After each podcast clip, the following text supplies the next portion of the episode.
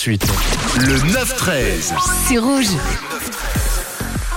Et on va s'intéresser à une expression qu'on utilise dans cette euh, Coupe du Monde. Lorsqu'une équipe est déjà qualifiée, il est fréquent de voir des remplaçants qui jouent sur le terrain et ils sont surnommés les coiffeurs. Disputer le dernier match euh, de phase de poule en étant remplaçant, on utilise le terme coiffeur. Mais pourquoi les appelle-t-on ainsi? Alors si cette expression peut paraître euh, invraisemblable au premier abord, il y a quand même tout de même une expression et il y en a trois derrière ce terme, les coiffeurs. Les remplaçants auraient été surnommés ainsi lors du mondial 1958 en Suède. À l'époque, alors qu'aucun remplaçant n'était autorisé en cours de match, l'équipe de France finit troisième de la compétition en ne faisant jouer que 15 de ses 22 joueurs présents à cette Coupe du Monde en Suède.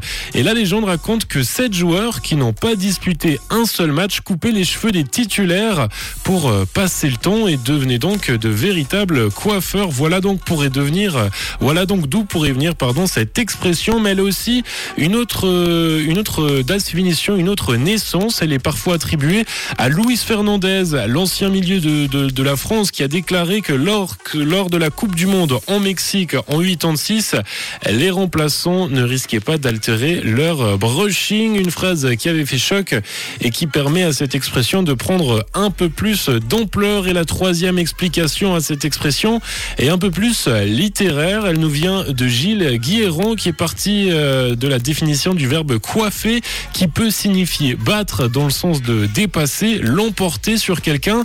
Et dans le foot, les coiffeurs sont ceux qui attendent de coiffer les titulaires, c'est-à-dire de prendre leur place.